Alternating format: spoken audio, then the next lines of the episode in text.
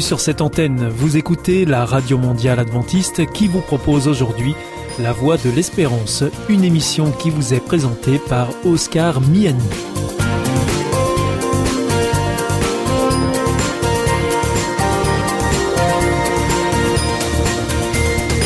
C'est avec grand plaisir que je vous retrouve sur notre antenne. Encore une fois, soyez les bienvenus à l'écoute de La Voix de l'Espérance, notre émission quotidienne de 30 minutes qui vous est présentée par Oscar Miani. Merci de votre fidélité à ce rendez-vous. Je vous rappelle que vous pouvez nous écouter sur cette antenne ou bien en podcast ou encore avec votre téléphone. Aujourd'hui au programme Parole solidaire, un moment d'information humanitaire avec ADRA, l'agence de développement et de secours adventiste, et pour conclure cette émission, vous retrouverez un moment de témoignage avec C'est vous l'histoire. Bienvenue à l'écoute de Parole solidaire, une émission sur les solidarités internationales. Aujourd'hui, j'ai le plaisir d'être en ligne avec Jonathan Lebouliot. Bonjour. Bonjour. Alors vous êtes directeur d'ADRA Belgium et donc euh, vous nous appelez depuis euh, Bruxelles. ADRA, c'est l'agence de développement et de secours adventiste en Belgique précisément. Euh, Jonathan Le Bouliot, vous, vous rentrez d'un voyage qui vous a amené à vous rendre en République tchèque et en Ukraine. Et alors évidemment, aujourd'hui, ce qui va nous intéresser, c'est surtout votre passage en, en, Ukraine dans le contexte que tout le monde connaît aujourd'hui. vous êtes allé où précisément en Ukraine? Jonathan Le Bouliot alors, je suis allé précisément dans le dans le sud-ouest de, l'Ukraine, dans une ville qui s'appelle Mukachevo, qui sert en fait de, de base arrière euh, pour le bureau d'Adra euh, ukrainien, qui sert en fait de, de, zone de déploiement pour toute l'Ukraine. Donc, c'est là un peu qu'on qu'on a notre logistique qui est installée. Et alors, euh, vous êtes allé en Ukraine pour quelles raisons Qu'est-ce que vous êtes allé faire là-bas pour prêter main forte aux équipes en place? Alors oui, il y avait plusieurs, il y avait plusieurs raisons. Donc c'est d'une part, euh, on avait un convoi en fait qui apportait de l'aide alimentaire, convoi euh, qu'on a rejoint donc en Tchéquie pour prendre du matériel et euh, le, le, transférer à Mukachevo. Parce qu'il faut savoir qu'en Ukraine, les chaînes logistiques en fait sont rompues. Hein, vous pouvez plus acheter dans les magasins, vous n'avez plus d'approvisionnement suffisant. Il y a tout un, un programme au niveau d'Adra pour pouvoir nourrir les populations qui sont touchées. Donc en fait, les populations sont complètement dépendantes de l'aide humanitaire en termes de besoins euh, vitaux tout à fait. La plupart euh, sont, sont en effet dépendantes de l'aide extérieure. Euh, sur d'autant plus ceux qui ont dû fuir et qui sont euh, soit sur les routes, soit dans des abris. Là, c'est excessivement difficile pour elles de, de, de, trouver de la nourriture. Et donc, on a tout un programme vraiment d'assistance euh, avec tous les bureaux en fait d'Europe. Hein qui donne euh, voilà euh, de, de, des soutiens financiers ou des soutiens logistiques. Et moi ici j'ai été justement avec euh, plus d'une tonne de matériel de Tchéquie jusqu'à Mukachevo et de là en fait il était redispatché à travers le pays dans les zones les plus sensibles avec des équipes spécialisées voilà qui ont apporté qui redistribue l'aide euh, que nous nous avons apportée. Et alors donc cette zone où vous êtes allé euh, était loin des conflits euh, armés, je crois. Alors oui, c'était une zone qui est à 50 km de la frontière slovaque et, et 50 km de la frontière hongroise. donc une zone qui est relativement sûre, qui n'a jamais été touchée par les conflits jusqu'à la veille de notre arrivée, évidemment, voilà, il y a eu un bombardement qui a eu lieu euh, la veille euh, sur sur des entrepôts, donc voilà, c'est toujours délicat. Ça reste un, pays en guerre et même les zones qui sont relativement à l'abri euh, du jour au lendemain ne peuvent plus l'être.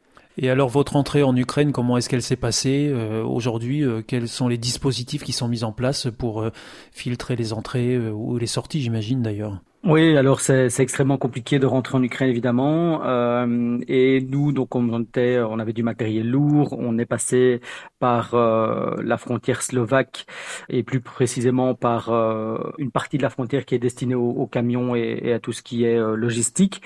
Et du coup, même avec les autorisations qu'on avait, même avec des lettres de, de l'ambassade ukrainienne de Tchéquie recommandant Adra et recommandant le, le, libre passage, on a mis quand même plus de 7h30 pour faire 25 mètres de frontière, euh, plus de six checkpoints différents, euh, tant du côté slovaque que du côté ukrainien, et avec euh, voilà beaucoup beaucoup de tensions, beaucoup de, de, de, questions, de documents, de fouilles. enfin voilà, on sent vraiment qu'il y a, y a une inquiétude. D'autant plus qu'il y a voilà il y a toujours un risque aussi de certaines milices euh, qui essayent de passer par ces postes frontières là pour essayer de voilà d'agir dans l'ouest du pays. Donc voilà, il y a, une, vigilance accrue de la part des, Ukrainiens. Et il y a aussi, enfin voilà, aux, frontières, les, militaires ukrainiens qui surveillent les frontières, c'est des militaires qui sont très très jeunes puisque les autres sont, sont au front. Donc voilà, on sent qu'il y a une, vraie détresse de leur part, une vraie angoisse et une vraie peur qui est palpable. Hein. Euh, on sent que c'est des, 18-19 ans, armés jusqu'aux dents. Enfin, préférerait tout cette autre part que là. Donc voilà, très compliqué, très stressant. Euh, on s'est jamais senti en danger de manière directe, mais euh, voilà, on sent qu'on rentrait dans une zone. Euh, voilà, on n'était pas spécialement les bienvenus. Et donc voilà, on a quand même réussi, réussi à passer à atteindre le bureau de Mukachevo, mais voilà, 7h30, alors qu'on était quasi les premiers euh, à 6h du matin au poste frontière. Quand euh, vous avez passé euh, la frontière, qu'est-ce que vous découvrez à l'intérieur du pays Dans quel état vous trouvez la population, même si elle est malgré tout assez éloignée des, zones où le conflit bat son plein? Alors même si c'est une zone éloignée en effet, euh, il y a quand même une très très forte présence militaire. Il y a, des checkpoints, il y a des euh, des, zones qui sont euh, complètement barricadées, renforcées avec de, de, des mitrailleuses lourdes à l'entrée des villes. Enfin vous avez quand même euh, voilà les, les, les, pompes à essence en bord de route qui sont complètement vides. Vous n'avez plus d'essence en fait de disponible. Et dès qu'il y a un peu de ravitaillement, il y a des files euh, de, de, de citoyens euh, qui, qui, se pressent. Euh, vous n'avez dans les magasins, enfin on a on a croisé beaucoup de, de portes ouvertes, étagères vides. Donc il n'y a, a, plus rien. Même si vous avez de l'argent, vous, vous, ne pouvez rien acheter même si on ne voit pas les effets de la guerre, en tout cas on en ressent vraiment euh, la, la, proximité et alors une tension, euh, voilà, même dans la population euh, assez assez forte. Et, euh, et, nous, voilà, on a rencontré des équipes d'Adra qui sont des Ukrainiens, qui sont des, des gens, pour le coup, l'équipe de, de Mukachevo qu'on a rencontré, c'est l'ancienne équipe qui gérait à Mariupol. Donc c'est des gens qui vivaient là-bas, qui étaient installés là-bas, qui avaient une antenne d'Adra efficace dans cette zone-là qui ont dû tout quitter euh, du jour au lendemain, qui se retrouvent à aider évidemment euh, les autres Ukrainiens, mais qui se retrouvent eux-mêmes en, grande difficulté. Et comment est-ce qu'ils arrivent justement à, s'organiser sur place pour euh, venir en aide à la population? Alors sur place, ils sont pas tout seuls. Hein. Donc le bureau d'Adra Ukraine a été renforcé euh, par des experts de, enfin qui viennent d'un peu partout dans le monde, des experts euh, d'Adra hein, euh, en logistique, en, en, sécurité, en, en, soutien psychosocial, enfin voilà tout ce que vous pouvez imaginer. Plus évidemment des renforts en termes de, de matériel, en termes de financement pour pouvoir assurer. Et alors Adra est quand même au niveau mondial quand même expert dans l'aide d'urgence, donc on a des protocoles, on sait exactement quoi faire. Ici on a des, enfin une logistique qui, qui démarre euh, bah, quasi de Belgique jusqu'en Ukraine pour soutenir toutes les activités et eux-mêmes les équipes ukrainiennes ont des activités évidemment de soutien alimentaire, mais aussi des activités de soutien euh, psychologique auprès des gens. Euh, ils ont des, des, bus pour euh, faire évacuer les gens des zones sensibles. Ils ont euh, des, des, enfin, la possibilité aussi de, de, soutenir financièrement des gens euh, qui essaient de se réinstaller, parce qu'il y, y a, beaucoup d'Ukrainiens qui reviennent en Ukraine maintenant. Enfin voilà, il y a, il y a plusieurs projets, il y a plusieurs dizaines de projets qui sont en route pour l'instant.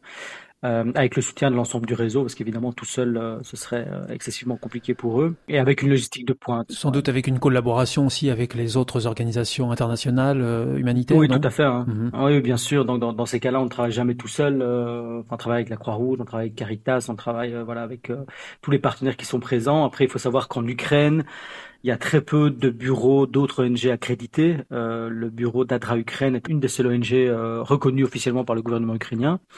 Donc beaucoup d'ONG au niveau mondial euh, en fait travaillent à travers ADRA. D'accord. Parce qu'elles n'ont pas elles-mêmes d'antenne euh, locale. Donc voilà, ça c'est aussi la force du réseau, c'est la force d'être présent dans 130 pays euh, à travers le monde. Et, et comment euh, l'aide d'Adra Belgium s'inscrit-elle dans, dans, ce conflit actuellement qui perdure en Ukraine? Alors nous, on a, on a deux types d'aides. Donc on a évidemment des, des, programmes au niveau local en Belgique de, de, soutien aux églises qui ouvrent leurs portes, de, de colis alimentaires, euh, voilà, donc ici sur le territoire belge. Et en, en contrepartie, on a aussi euh, lancé des grandes campagnes de récolte de fonds euh, qui ont permis de lever euh, presque 65 000 euros qui servent principalement à fournir justement de l'aide alimentaire aide alimentaire qui euh, démarre en, Tchéquie et qui, euh, à travers la Slovaquie, a fini par arriver à Mukachevo, là où moi j'étais. Et de là, nos équipes, euh, voilà, les, les dispatchs euh, sur d'autres équipes à travers l'Ukraine, avec des spécificités. Est-ce que c'est une zone euh, à risque? Est-ce que c'est une zone où les gens sont dans, dans, des abris sécurisés? Ou est-ce que c'est des gens qui sont complètement en transit et qui essaient de fuir?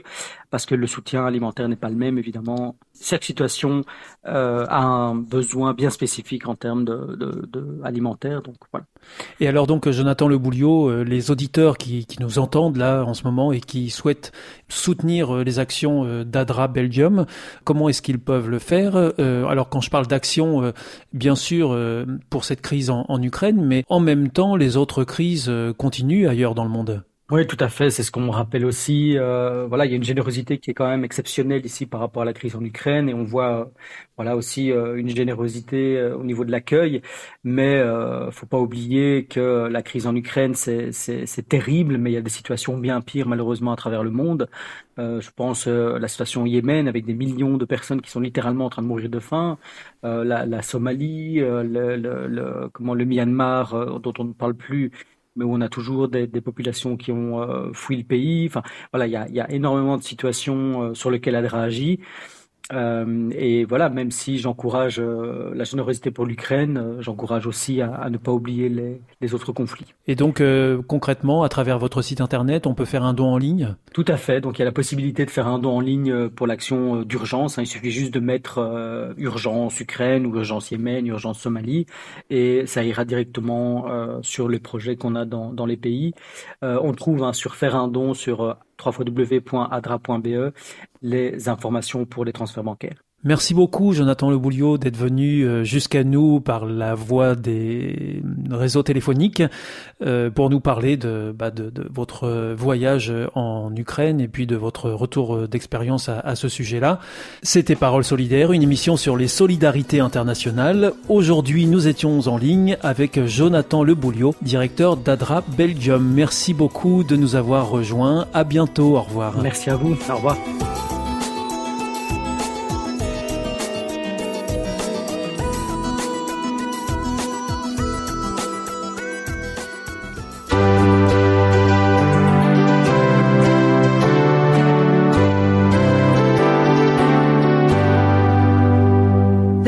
Is Adventist World Radio, the voice of hope. Hier ist Adventist World Radio, die Stimme der Hoffnung. Questa è la radio mondiale adventista. La voce della speranza. Le coronavirus circule encore.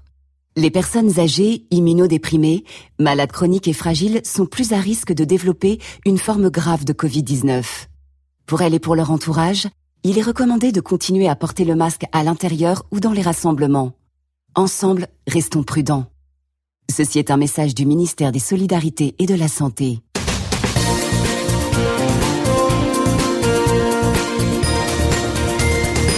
Vous êtes toujours à l'écoute de la Radio Mondiale Adventiste et ici c'est la Voix de l'Espérance et vous êtes en compagnie d'Oscar Miani.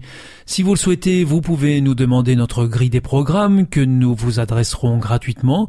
Pour cela, il vous suffit de nous adresser un mail à l'adresse suivante france awr.org.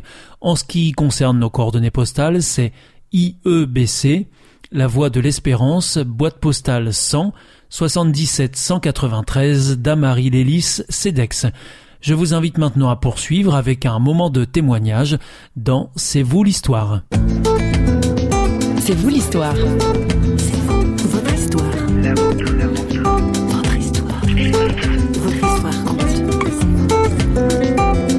Si on choisit d'aimer nos voisins, on l'accepte facilement et puis on n'a pas peur de eux. Et c'est là peut-être que les gens les manquent, c'est l'amour. Aimez les musulmans, alors vous n'allez pas avoir peur d'eux. On a le choix sur nos émotions. On peut les aimer. Sont ces gens qui aiment tellement leurs voisins. À l'heure où la tendance est au repli sur soi, à la méfiance de l'autre, de l'étranger, etc., elle tombe à pic la rencontre avec Annelise et Magdi Saber. Annelise est suissesse, Magdi est égyptien. Ils ont trois enfants et habitent depuis plus de 20 ans dans la mégapole du Caire. Tous deux sont également guides touristiques pour une agence de voyage. Christine Raymond s'est laissée embarquer par nos deux invités.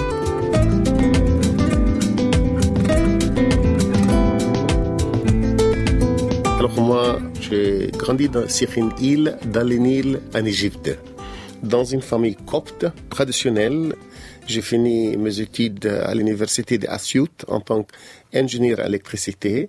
Et pendant mes études, j'ai venu en Europe et j'ai rencontré Anne-Lise. Moi-même, je suis née en Suisse, dans un petit coin de pays qui s'appelle le Jura bernois. Ma famille, ce sont majoritairement tous des fermiers. Alors j'ai grandi dans une ferme et j'ai fait des études de commerce. Je, me suis rendue à Avignon avec un groupe euh, de jeunes pour participer à un festival qui s'appelle le Festival des Arts à Avignon. Et c'est là-bas que j'ai rencontré Magdi, qui se trouvait là-bas.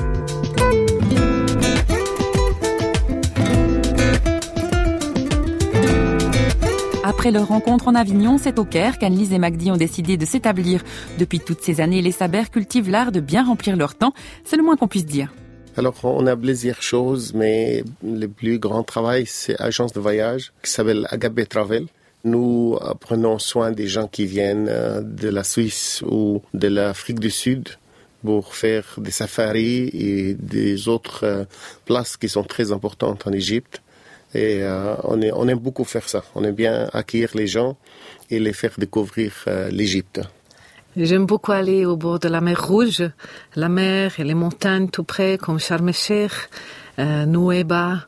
Et, euh, ça, c'est mon, endroit préféré en Égypte. Bien sûr, on les prend aussi sur des croisières sur le Nil, spécialement une croisière entre Luxor et Assouan. Et c'est pendant 3-4 jours, on navigue sur le Nil et c'est très très joli.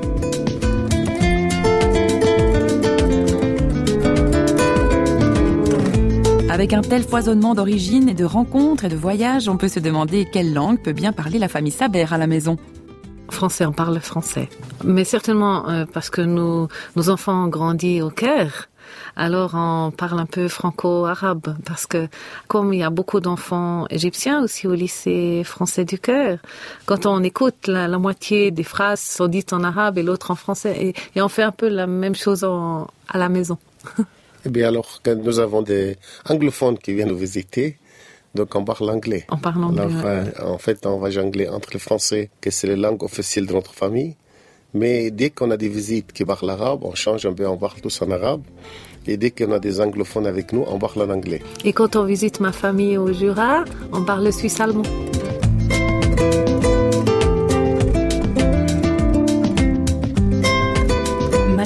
l'avez mentionné, vous êtes euh, chrétien d'origine copte, mais qu'est-ce que c'est un chrétien copte? Alors, selon l'histoire, euh, Saint Marc, un des disciples du Seigneur Jésus-Christ, il a venu prêcher l'évangile vers l'année 48 ou 62. Et selon l'histoire, l'Égypte tout entier est devenu chrétien. Et le mot copte, ça vient d'Égyptos ou Égypte. Et je pense au 7e siècle, ils ont appelé les chrétiens en Égypte, c'est des coptes. En fait, les coptes comptent aujourd'hui environ 15 millions en, Égypte. C'est la moitié de tous les chrétiens du Moyen-Orient. Le Moyen-Orient, ils sont en Égypte. Donc, le copte, c'est une église très ancienne depuis des mille ans. Elle existe. Et bien, on a beaucoup de traditions toujours dans notre église. Elle contient pas mal de monastères. Elle, on a aussi une pape qui, qui était le pape chez nous de troisième. Et maintenant, il y a un euh, temps pour choisir le prochain pape pour l'Égypte. Alors vous parlez du pape, justement. Comment ça se fait qu'il est moins connu que le célèbre pape euh, de l'Église catholique? Peut-être dans l'Ouest, il est moins connu. Mais euh, dans l'Est, le pape de l'Église copte orthodoxe, quand même, il est très connu. Il était euh, quelqu'un qui tout le monde aimait. Il disait même c'est le pape des chrétiens et des musulmans du Moyen-Orient.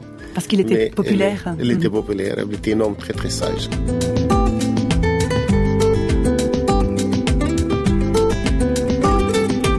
Dans son enfance, Magdi prend l'habitude d'aller à l'église copte par tradition religieuse.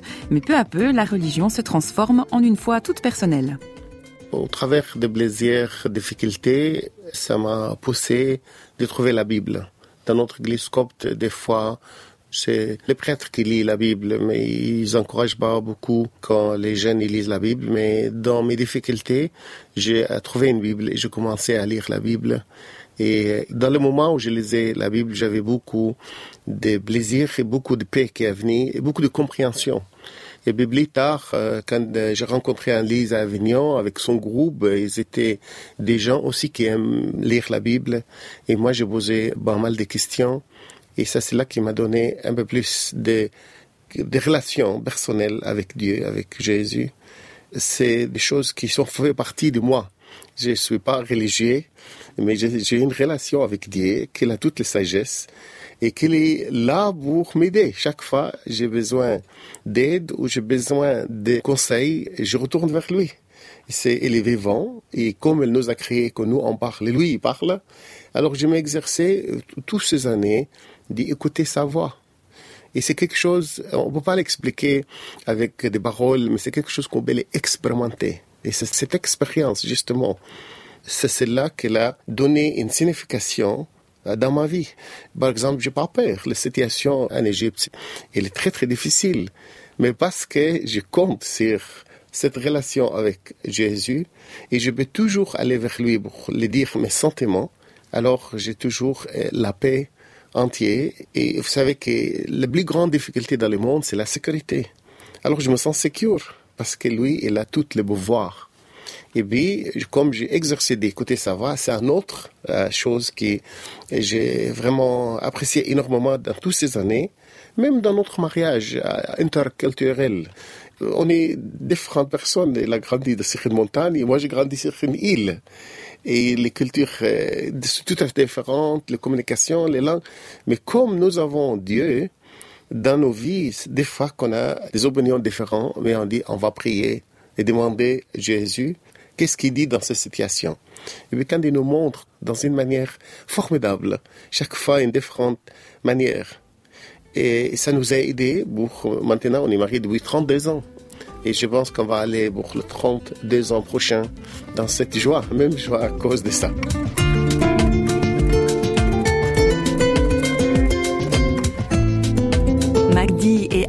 Vous partagez cette foi chrétienne tous les deux, vous vivez au, Caire, vous côtoyez beaucoup de musulmans aussi. Comment ça se passe au niveau de votre foi?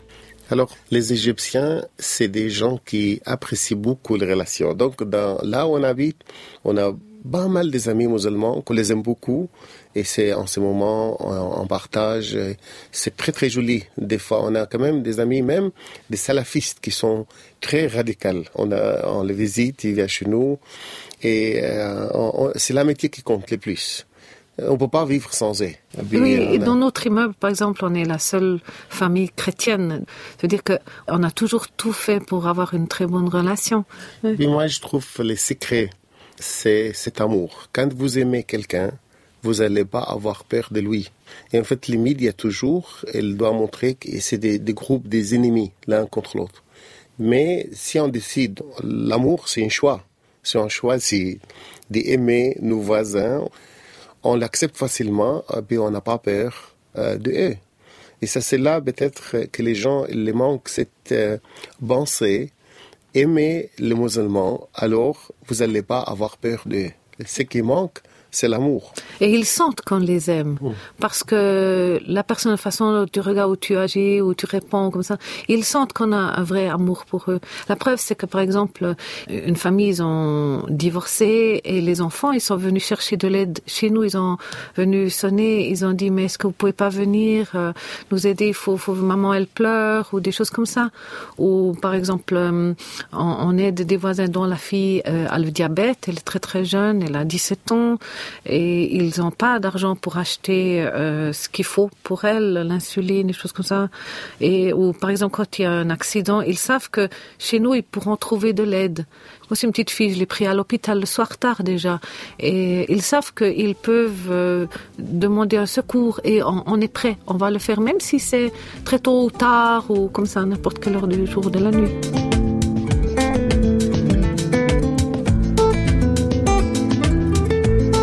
Les relations d'amitié sincère avec le voisinage, c'était la dernière étape du voyage de cette émission C'est vous l'histoire, en compagnie de nos deux guides touristiques du jour, Magdi et Annelise Saber. Allez, au revoir et choukran.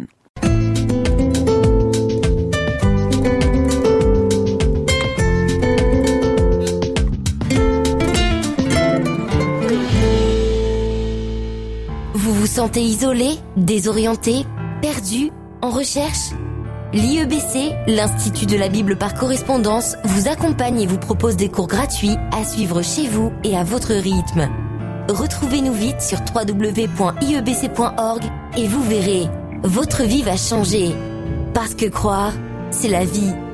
Si vous souhaitez réécouter ce programme ou bien le partager avec vos amis, retrouvez-nous sur www.awr.org.